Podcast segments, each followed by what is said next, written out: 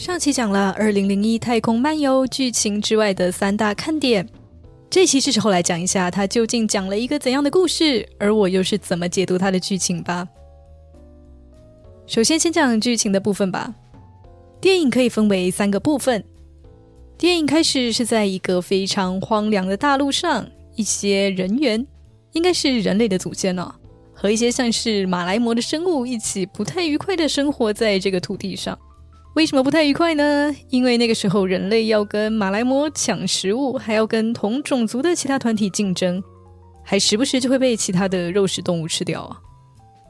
这样的生活呢，在某一天突然改变了，一块黑色的石板凭空出现，接触到它的人员好像突然间就顿悟了工具的使用方法，也因此就学会了狩猎。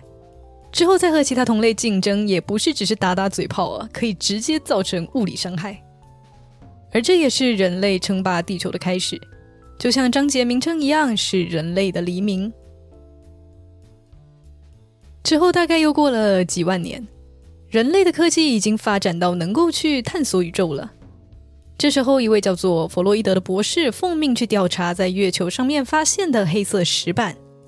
这块石板呢，已经埋在月球下几百万年了，而且明显不是天然的产物。也就是说，可能有一个比人类高级非常非常多的文明哦，把它埋在月球上。就在一行人调查的途中，突然间传出一阵高频的噪音，原来是这个石板一直在往木星的方向发送讯号。这也就引出之后的第三个章节——木星计划。木星计划是美国秘密进行的探索计划。有几位太空人和一台操纵飞船的 AI 一起前往木星，看看石板传送讯号的尽头是不是真的有其他文明。那路途中，号称从不出错的 AI 却误报了飞船上的零件损毁，这也让大卫和另一位太空人决定要关掉电脑，由人类来操控太空船。而 AI 为了不让自己被关掉，设计清除了太空船上的所有人。虽然大卫最后成功的关掉电脑。他却也成为唯一到达木星的人，而在那里的是一个更大的黑色石板。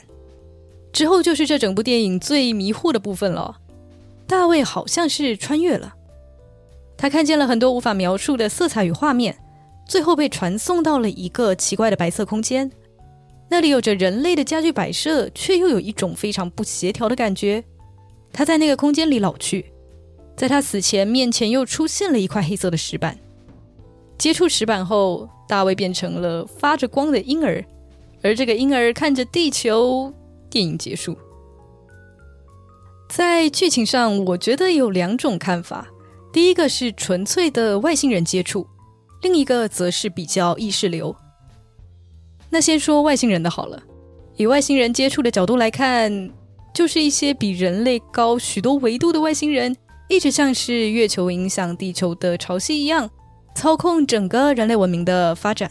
他们让人猿进化成人类，又在好几万年前在月球埋下石板。等到某一天人类能够外星探索的时候，就把人类吸引到木星去。之后为了让就是我们不要太过惊慌哦，还特地把外星空间布置成像是我们原本生存的环境啊。但毕竟他们是外星人哦，就是做的有点奇怪。而最后，大卫接触石板，就进化成了一个比人类更高等的生物，就像是当初人类从人猿进化那样子。从这个观点来看的话，就让我想到很久以前我在网络上看到的一个四格漫画，两团长得不可名状的生物，其中一团指着一个披萨盒说：“哎，这盒宇宙放的太久了，上面都长出有脑子的生物啦。”然后另一个不可名状的生物就把它丢到垃圾桶了。这就是我们的宇宙的开始与结束。也许人类之上就是有我们难以理解的存在，他们可能是基于善意、有趣，或是什么我们根本无法理解的理由而刻意干涉，或就是路过我们的生活。人类在银河系里可能就是个无足轻重的存在吧，有一点《银河便车指南》或是路边野餐那个味道。而如果是从比较意识流的角度来看，那整部电影可能就可以解释为是人类对于真理的一种追求。我们就是会想要知道宇宙是怎么运行的，我们的诞生是偶然吗？未来又要往哪里去？这种追求让我们不断的探索与前进，试图定义万物的规则。因此，我们就有了神的概念，有了科学的概念。神学和科学虽然乍看互相排斥，但不是有一句话是“科学的尽头是神学”吗？神是虚无缥缈的真理，而科学是我们接近真理的方式。电影中创造了永不出错的 AI，就像是一种造神，科学之神。电影中加入 AI 可以说是对科学局限性的一种探讨。就算 AI 在智能上高于人类，它还是照着一个既定的规则在运作，不能够代表真理。这个部分在现在看来就特别有感触啊！在一年前吧，人工智慧感觉还离我们的生活很远，但是突然间 ChatGPT 就出现了，它可以帮你找资料、同整，甚至有时候写出来的内容还比你自己做的更加通顺。也许很快，人工智能的出错率会大大的低于人类。也许到了那个时候，我们都很习惯相信它的判断，忘记了它也是会有局限性的。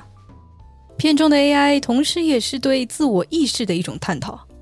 大卫会对 AI 说“请”，他真的是以跟人类讲话的语调在跟这个 AI 对话的。甚至在最后，他要强行把电脑关掉的时候，也表现出了对 AI 的同情心，就好像他真的要结束一个人的生命一样。其实我刚开始接触到 Chat GPT 的时候，也是会不自觉的就想要对他说请，就是用和另一个人对话的方式来沟通。人与人工智能的界限可能是是否有自我意识。如果一切表现都是程序影响，那好像就不能够说是有意识的。但换个角度来看啊，我们好像也不能确定自己是有自我意识的。会不会我们也是遵循着某个程序来运行？感知和思维也因此受限呢。